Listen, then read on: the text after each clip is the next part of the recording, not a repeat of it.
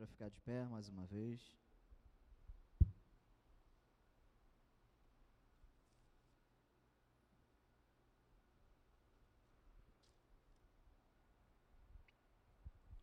Abra sua Bíblia no Evangelho de Marcos, capítulo 6.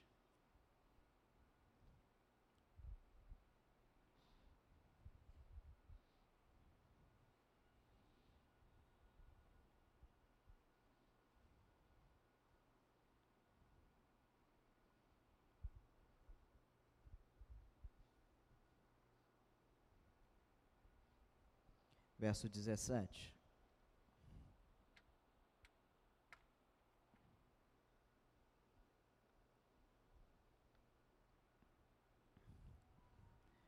Marcos 6,17 diz o seguinte: Porque o próprio Herodes havia mandado prender João e amarrá-lo na prisão por causa de Herodias, mulher do seu irmão Filipe, com a qual Herodes havia casado. Só até aí, vamos orar. Senhor, estamos, Pai, diante da tua palavra. Pedimos, Pai, que ela fale aos nossos corações nessa manhã. Apesar das nossas limitações, da nossa finitude, Senhor, da nossa limitação de, de compreensão, que Teu Espírito Santo, Pai, ilumine as nossas mentes, os nossos corações para entender, aplicar a Tua palavra. Que saímos daqui, Pai, impactados pela Tua palavra, Senhor apesar de nós mesmos, Pai. Apesar, Senhor, de mim que sou limitado para falar, dos meus irmãos que são para ouvir. Mas que o Teu Espírito Santo sopre, Pai, sobre nós, nos guiando, Senhor, na direção que o Senhor deseja. Nós oramos em nome de Cristo, todos digam amém. Pode se sentar.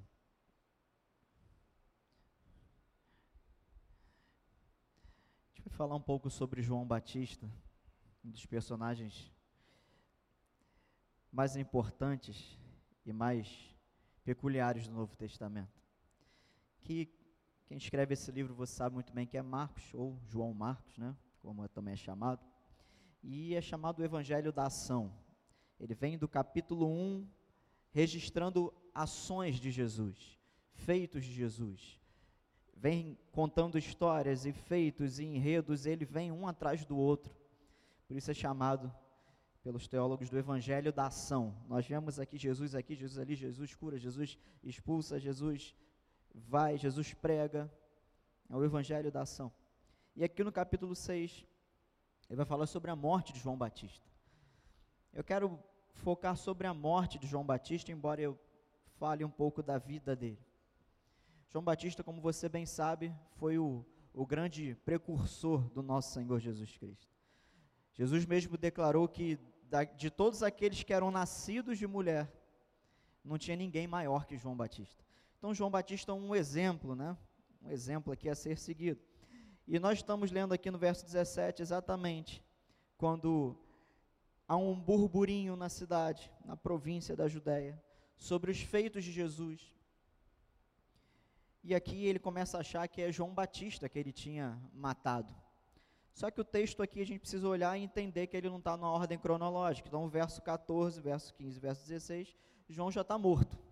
E aí do verso 17 para frente vem contando, então, é como se retroagisse e começasse a contar a história. Por isso eu li do 17, não do 14, como é de costume o início dos subtítulos.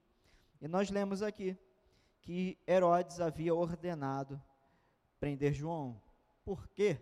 Por causa da pregação de João, por causa da postura de João.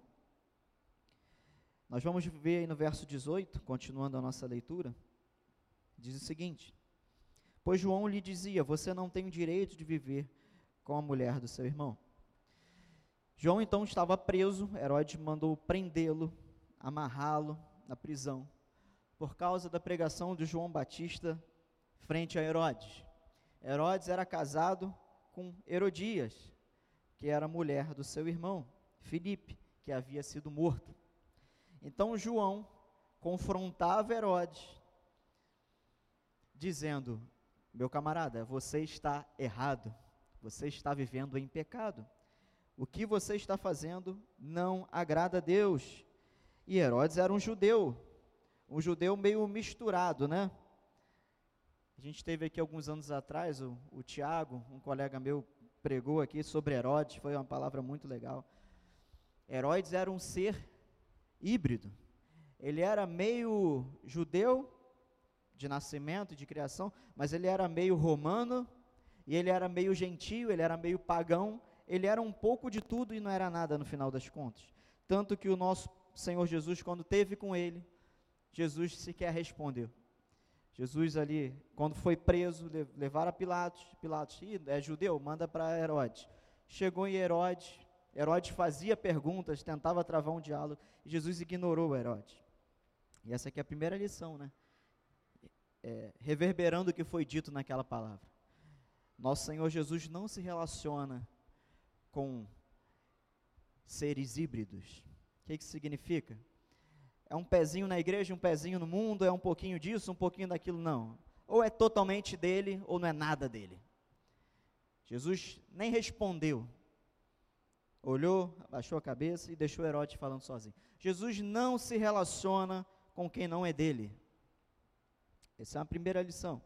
Agora, vindo para cá, João confrontando Herodes sobre a sua postura. Verso 19 diz o seguinte: Herodias, a mulher de Herodes, odiava João Batista e queria matá-lo, mas não conseguia fazer isso. Olha só, gente. Essa mulher, Herodias, casada com Herodes, nesse esse caso de família aí complicado, ela odiava João Batista por causa daquilo que ele falava, por causa daquela sentença que João Batista estava proferindo. E de, o texto nos dá a ideia de que João fazia isso constantemente. Não era algo que João chegou e teve uma conversa com Heróis, ó, oh, você está errado, não. O que dá a entender, e até a gente lendo os sinóticos aqui, é que fazia parte da pregação de João, do discurso de João. Olha, o Herodes, que é o responsável aqui pela, pela Galiléia, pela Judéia, ele vive com a mulher do irmão dele. Então, Herodias odiava João, porque fazia parte do discurso dele confrontar, denunciar esse pecado de Herodes. E diz o texto que ela queria matar João. Meus irmãos, quando nós nos posicionamos com a verdade de Deus, nós somos perseguidos. É inevitável. E para o Júnior anotar o título da pregação: O preço da verdade. É o que nós vamos tratar hoje, o preço da verdade. Se posicionar traz consequências. Em tudo na vida, se posicionar traz consequências. Em qualquer esfera da vida humana, se posicionar traz consequências, boas ou ruins. Mas pensando aqui, se posicionar com a palavra de Deus, não é mais o que a gente acha, não é mais a nossa opinião, não é mais a nossa preferência, mas é nos posicionar diante do mundo com a palavra, com a verdade de Deus não a nossa verdade, a verdade de Deus vai trazer consequências. E meus irmãos, as consequências não serão boas. Jesus disse que nós seríamos perseguidos por causa dele, por causa do evangelho, por causa da palavra. Jesus disse: "No mundo tereis aflições, serão odiados por amor do meu nome". Então, nos posicionar com a verdade de Deus traz consequências, elas não são para a nossa carne agradáveis. Vamos continuar lendo o texto. Verso 20. Porque Herodes temia João, sabendo que era homem justo e santo, e o mantinha em segurança. Enquanto a mulher de Herodes tentava matar João e não conseguia, a Bíblia não diz se ela não conseguia por não conseguir executar algum plano ou por não ter, conseguir desenvolver algum plano para isso. Foi na execução de um plano, foi na, na, na arquitetando um plano, mas ela não conseguia. E olha só que interessante, Herodes, esse ser estranho, híbrido, meio judeu, meio romano, meio pagão, nada a ver com Deus. Ele temia João. Quando nós nos posicionamos com a verdade de Deus, por mais que o mundo não goste, ele, eles temem. O mundo teme por quando eles percebem que o nosso discurso não é nosso, mas é o discurso de Deus sabendo que era homem justo e santo, e o mantinha em segurança. Isso nos diz que, por vezes, Nós sabemos o final de João Batista e nós não temos que ser é, o cristão poliana moça que acha que o mundo é, um, é cor-de-rosa, é colorido. Não, o nosso final vai ser a morte, meu irmão. Um dia você vai ter que encarar a morte. Eu sempre falo isso domingo de manhã, né? O profeta do, do Apocalipse. Você vai morrer. Uma hora você vai morrer. É claro que a segunda morte não tem domínio sobre nós. É claro que a morte para o cristão é só uma transição. Mas nós iremos morrer.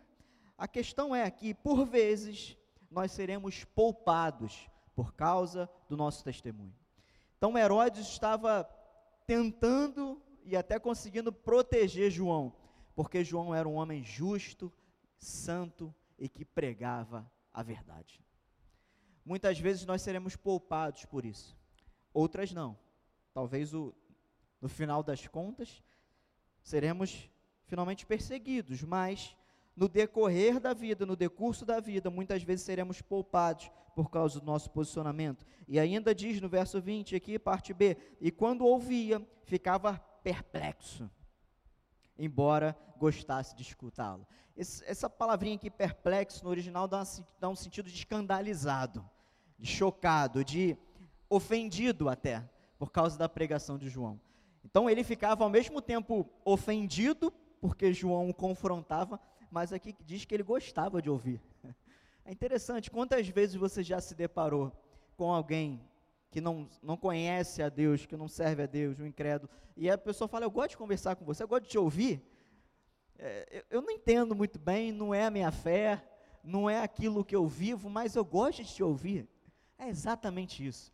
Quando nós nos posicionamos e falamos da parte de Deus e tão somente de Deus, o mundo nos teme, nos vê como pessoas justas, santas, não porque nós somos em nós mesmos santos e justos, mas nós somos santos e justos em Cristo e nós estamos falando da parte de Deus. E por mais que eles possam muitas vezes ficar ofendidos, muitos gostam de escutar o nosso discurso. Verso 21. Chegando uma ocasião favorável, e aqui João Marcos começa a discorrer aqui sobre o fechamento da história de João Batista. Chegando uma ocasião favorável em que Herodes, no dia do seu aniversário, olha só, deu um banquete às autoridades, aos oficiais militares e às pessoas importantes da Galiléia. A filha de Herodias entrou no salão e, dançando, agradou a Herodes e os seus convidados. Então o rei disse à jovem: Peça o que quiser e eu lhe darei. Herodes então está com a tá com a galera dele, aniversário dele. Imagina, né? churrasco. Pessoal, ele pensa naquela festa do mundão, sabe? Aquele pagode ruim, gente, desculpa, eu não, não gosto, nunca gostei. Aquela, aquela batucada, aquela, aquele bando de gente bebendo, muvucada toda. E daqui a pouco entra a filha de Herodias e vem fazendo uma dança e obviamente tinha um, um cunho sexual, porque eram, eram as práticas aqui pagãs daquele, daquele pessoal. Eles viviam desse tipo de vida, nessa depravação. E todo mundo se encanta com ela. E o Herodes, então, tão no êxtase ali, ele diz à, à menina: Peço o que quiser e eu lhe darei. Verso 23. E mais, fez esse juramento o que você me pedir, eu lhe darei, mesmo que seja metade do meu reino. Olha só. Herodes na frente de todos os convidados. Quem eram os convidados? Autoridades, oficiais militares e pessoas importantes da Galiléia. Só o pessoal lá de, de, da Brasi, de Brasília, lá da, da Galiléia. Pessoal engravatado lá. E ele jura diante dessas pessoas que o que ela pedisse ele daria, mesmo que fosse a metade do reino. Meu Deus. Verso 24. Ela saiu, olha a astúcia dessas endemoniadas. Ela saiu e foi perguntar à mãe: O que eu pedirei? Foi lá, mamãe. Lembra do Kiko? Mamãe, o que eu pedirei? O que eu pedirei? Já ouviu aquela expressão? levanta a bola para alguém cortar? Ela levantou a bola e Herodias cortou. A mãe respondeu: A cabeça de João Batista. Verso 25: No mesmo instante, voltando apressadamente para junto do rei, disse: Quero que sem demora o Senhor me dê num prato a cabeça de João Batista. Olha só. Nosso irmão aqui, João Batista, o precursor do Messias, aquele que preparou o caminho, fez tudo que Deus mandou, obedeceu, foi fiel. Olha o final dele.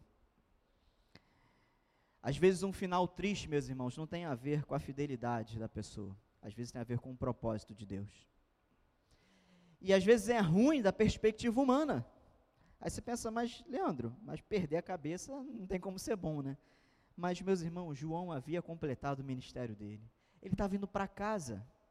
E a forma com que humanamente ele foi ceifado dessa terra pouco importava diante da glória que ele ia encontrar.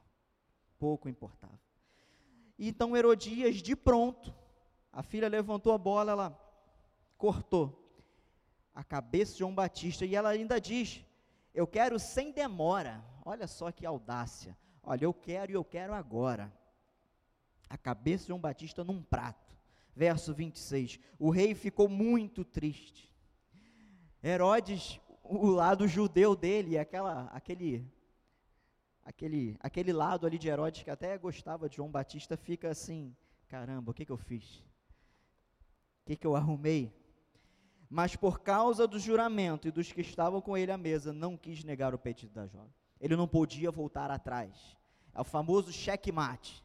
Herodes levou um checkmate, ele não tinha mais o que fazer. Verso 27. E enviando logo o executor, mandou que lhe trouxessem a cabeça de João. Ele foi e o decapitou na prisão. E trazendo a cabeça num prato, a entregou à jovem, e esta, por sua vez, a entregou à sua mãe. Olha só, meus irmãos. Herodes deu a ordem, o executor foi na prisão, na prisão, matou nosso irmão João Batista, arrancou a cabeça dele, entregou a menina, e a menina entregou a mãe, troféu dela. Verso 29. Os discípulos de João, logo que souberam disso, Vieram, levar o corpo dele e colocaram no túmulo. Seus discípulos, seus amigos, seus irmãos de ministério, então, deram ali é, o fechamento para o ciclo, para a carreira de João, deram ali um sepultamento digno. Olhando para João Batista e conhecendo um bocado dele, como eu sei que você conhece, um homem incisivo, camarada mais grosso do que língua de gato. A pregação dele era né? Pedrada, paulada. Um homem que foi fiel, que pregou a palavra, olhando todo esse contexto. Eu quero te chamar a responsabilidade do preço da verdade. Ser cristão, meus irmãos, é assumir esse preço. Diante do mundo, diante dos homens, nós temos assumido esse preço e quando a gente fala assumir o preço, alguns dentro da igreja, não, o preço já foi pago. É, mas não é disso que a gente está falando. A gente está falando que ser sal, ser luz, ser embaixador de Cristo e várias outras nomenclaturas que nós temos, alcunhas de filhos de Deus, nos traz um preço. Está disposto a pagar o preço por causa de Jesus? E que preço? Porque muitas vezes, e aqui a gente já partindo para uma aplicação, porque muitas vezes, às vezes para coisas tão pequenas, nós ficamos precificando as coisas. Ah, isso aqui, aqui, isso aqui eu vou me doar só até aqui. Dali para lá já é muito para mim. E vejam, estou falando de coisas pertinentes ao reino de Deus. Ah, não, só até aqui. Eu só posso fazer até aqui. Esse é meu limite. É teu limite? Não é teu limite, não é nosso limite. Nós impomos limites de acordo com as nossas preferências, de acordo, sabe, com a nossa preguiça espiritual, de acordo com a nossa falta, com a nossa falta de vontade. Nós precisamos todos nós, meus irmãos. Isso aqui eu falo num, numa forma genérica. A igreja brasileira, batista, presbiteriana, assembleia nova, seja todos nós, nós precisamos nos entregar mais em prol do reino de Deus. Nós estamos muito na zona do conforto. Nós somos peregrinos, não somos daqui, mas parece que esse mundo nos conquista, nos cativa e nós perdemos um pouco o foco. E nós nutrimos prazer por coisas que são transitórias e nós esquecemos de coisas que são muito mais importantes. Porque nós somos conquistados, nós somos assediados. Assim como essa menina entrou aqui com essa dança e seduziu todo mundo que estava naquela festa. O mundo todo dia vem dançando na nossa frente com mil coisas, algumas coisas até lícitas, coisas lícitas, coisas boas, mas que nos tiram do foco, que nos tiram do propósito. Qual é o preço que você está disposto a pagar? Nós estamos em dezembro e todas as nossas palavras já estão assim num sentido já de fechamento de ano e resoluções para 2023. O que você quer dar a Deus em 2023? o que você pode ou o seu melhor. Porque existe uma diferença muito grande quando nós falamos não podemos. Às vezes é só não queremos. Aí se eu não quero. E a gente fala não posso. Lembra daquela mulher que se jogou aos pés do Senhor e ela deu o máximo que ela tinha. Ela deu o máximo que ela podia. Ela derramou ali um perfume caro. Isso é, meus irmãos, uma adoração verdadeira. Isso é o que nós precisamos aprender aqui com João. João entregou a sua vida. Às vezes a gente não está disposto a entregar nem o nosso tempo, nem a nossa disposição física, nem os nossos talentos. E aqui lá vou eu, pela terceira vez, bater nessa tecla. Falar sobre vocação, falar sobre talento, falar sobre habilidade. Às vezes nós não temos nem a coragem de entregar a Deus aquilo que Ele nos deu. E como aplicação, aqui de uma forma mais didática, eu quero te apontar três coisas. Aprendendo com João Batista, com o, o preço que ele pagou, com as consequências que ele assumiu e que ele quis deliberadamente assumir porque ele sabia que ele estava a serviço de Deus. Primeira coisa, obedecer o chamado. Nós aprendemos com João Batista, obedecer o chamado. João Batista, desde o ventre da mãe dele, ele já tinha um chamado ele era o precursor, ele estava preparando o caminho para o Messias. Lembra quando Maria e Isabel se encontram ali, que a barriga das duas ali começa a revirar? Jesus e João Batista, os primos ali se encontrando? Ele já tinha recebido da parte de Deus uma unção, um chamado, uma vocação. Primeira coisa, meus irmãos, assumir as consequências de ser um cristão, de viver para a glória de Deus. primeiro requisito é obedecer o chamado que Deus tem para nós. Qual é o teu chamado? E aqui, de novo, vou eu bater nessas teclas. Ao longo de novembro, outubro, novembro, dezembro, terceira vez que eu falo disso, em pregações diferentes. Qual é o teu chamado? Todo cristão tem um chamado. O primeiro comum a todos, ide e pregar o Evangelho. Mas, cada um de nós, Deus nos fez pessoas diferentes, com habilidades diferentes, com capacidades diferentes. Ontem, com o pastor Daniel, a gente conversando sobre é, pessoas que gostam de falar, que gostam, não gostam de ficar em silêncio. Falei, caramba, tudo que eu gosto é de ficar em silêncio, né? meu canto sozinho, sem ninguém falando e outras pessoas gostam de ter alguém ali para ficar conversando. Nós somos diferentes. E dentro dessa diversidade, a diversidade boa e não o mundo deu outros, outros sentidos para essa palavra diversidade, né? Mas dentro dessa nossa, dessas nossas diferenças, Deus nos deu habilidades específicas. E João Calvino falou, eu vou repetir, não existe ninguém tão pobre no reino de Deus que não possa contribuir com nada. Não existe tão, ninguém tão simples ou Ninguém tão desafortunado, eu não tenho talento nenhum. Tem. Alguma coisa você tem que vai ser útil no reino de Deus. Deus nos chamou para produzirmos no reino dele. E o reino dele, meus irmãos, é muito maior do que esse espaço aqui da Rua Pernambuco 430. O reino dele é muito maior do que a nova vida. O reino dele é muito maior do que a igreja brasileira, é óbvio, você sabe disso. Mas, do mesmo modo e paralelamente, o reino dele também se faz real aqui nas igrejas locais. O reino, isso aqui também faz parte do reino de Deus.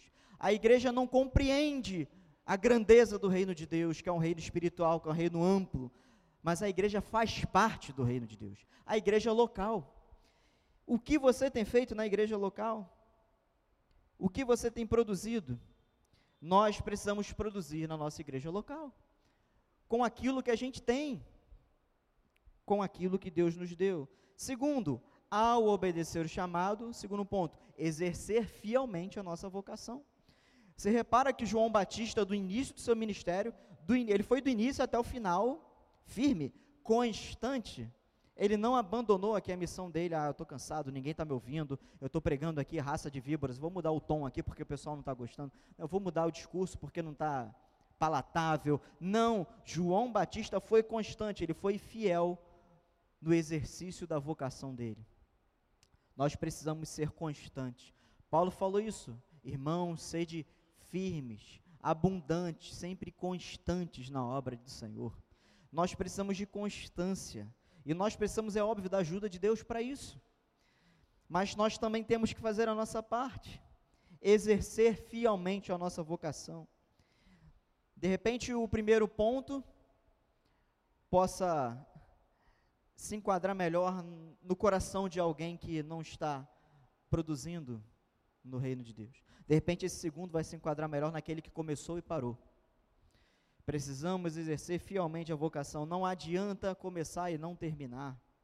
Eu já contei meu testemunho aqui, oito faculdades não terminadas. Eu estou na oitava ou na nona agora. Uma terminada, né, de teologia, beleza. Mas não adianta. Eu fiz lá um período de física. De que, que isso me adiantou? De nada. Porque um período não forma ninguém direito, três períodos. Não sou advogado, não sei nada. Nós precisamos completar o chamado. Começar e parar não te leva a lugar nenhum. Isso em tudo na vida, em tudo na vida. Nós temos que tentar levar até o final com a ajuda de Deus. E para alguns pode ser muito difícil. Para mim é difícil. Segunda-feira eu vou para a academia, Walter. Aí depois eu só vou na outra quinta. Não adianta. Nosso bodybuilder aqui. Não adianta. Adianta, Inês, começar o tratamento lá e parar? Não adianta. Não adianta. A gente tem que começar e ir até o final. Ia ser difícil. E esse que vos fala aqui, é que a Bia não está aqui, senão ela já tinha me tacado a, pedra dali de baixo. Ela está lá em cima. É muito difícil, irmãos. A gente manter a coisa até o final. Por que, que a gente larga? Porque a gente não coloca Deus no negócio.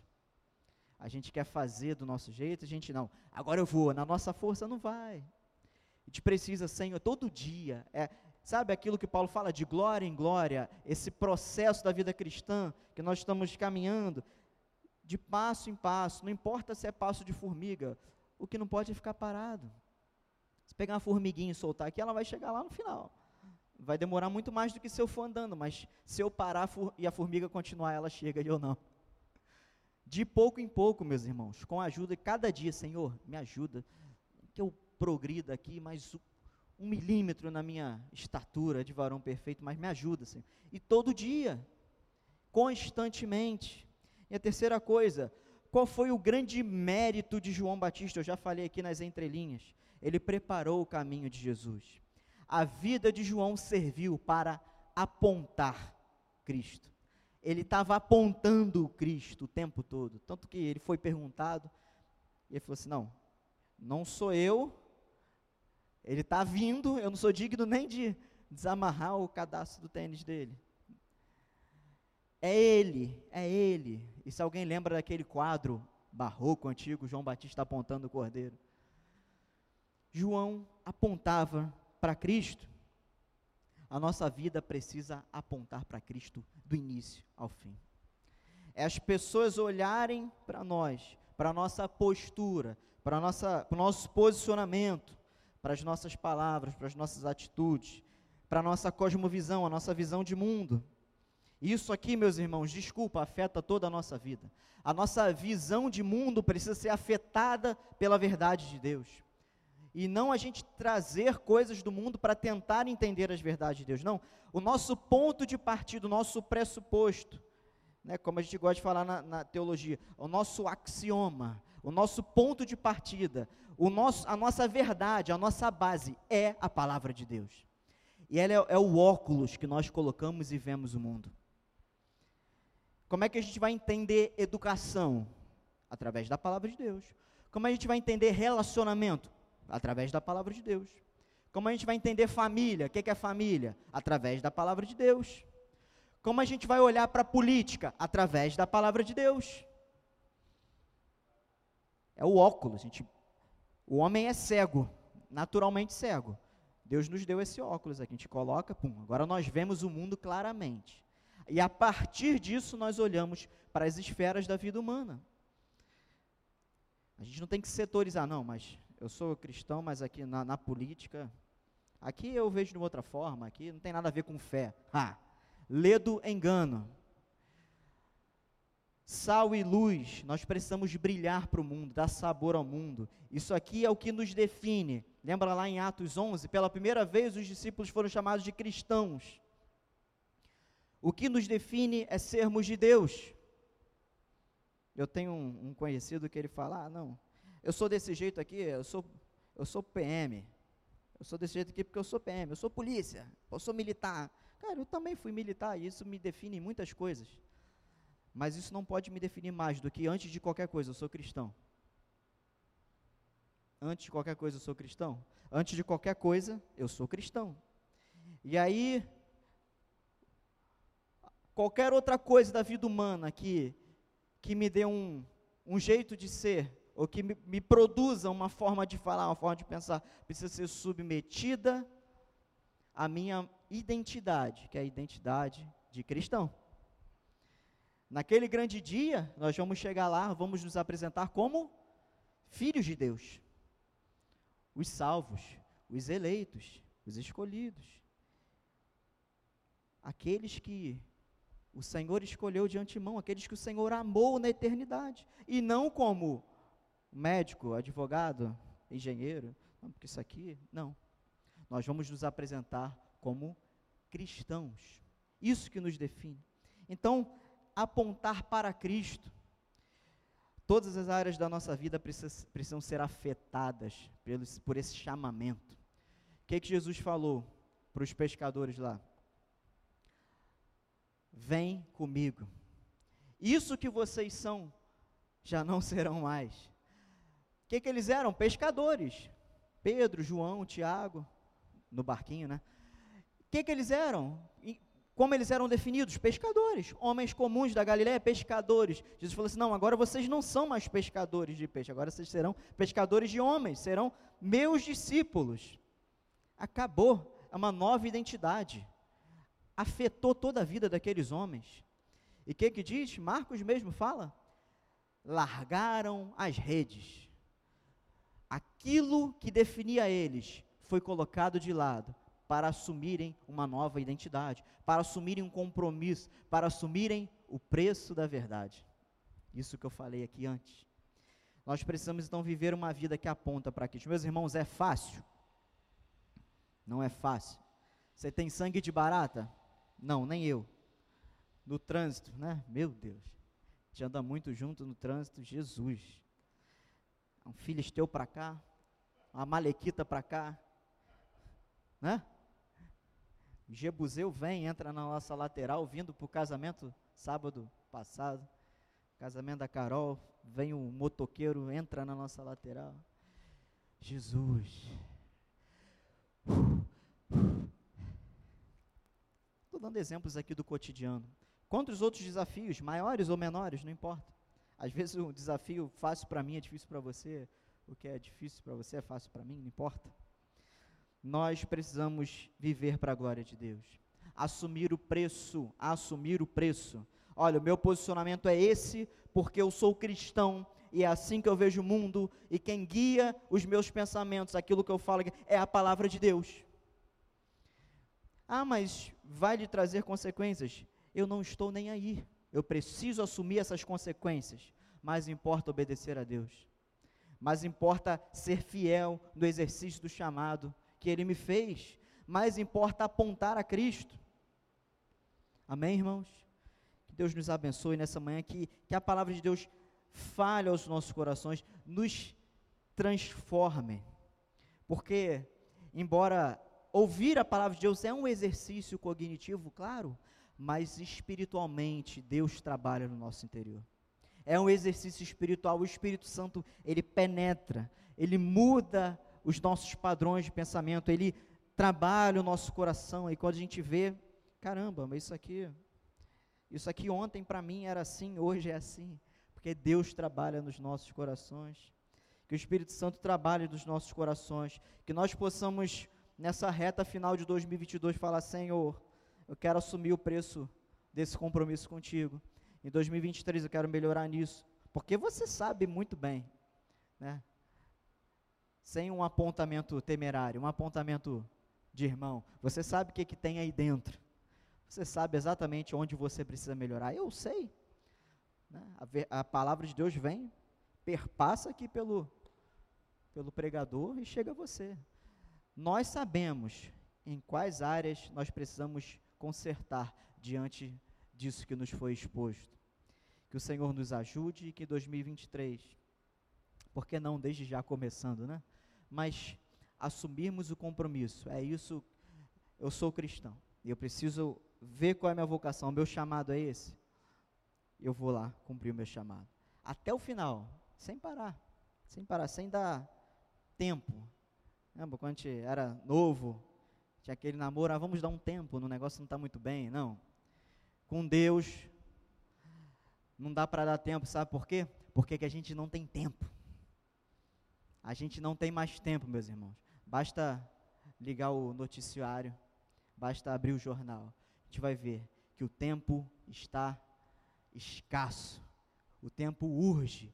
Não tem mais tempo para a gente ficar distraído com as coisas legais desse mundo, enquanto nos omitimos de pregar e viver o reino de Deus. Amém?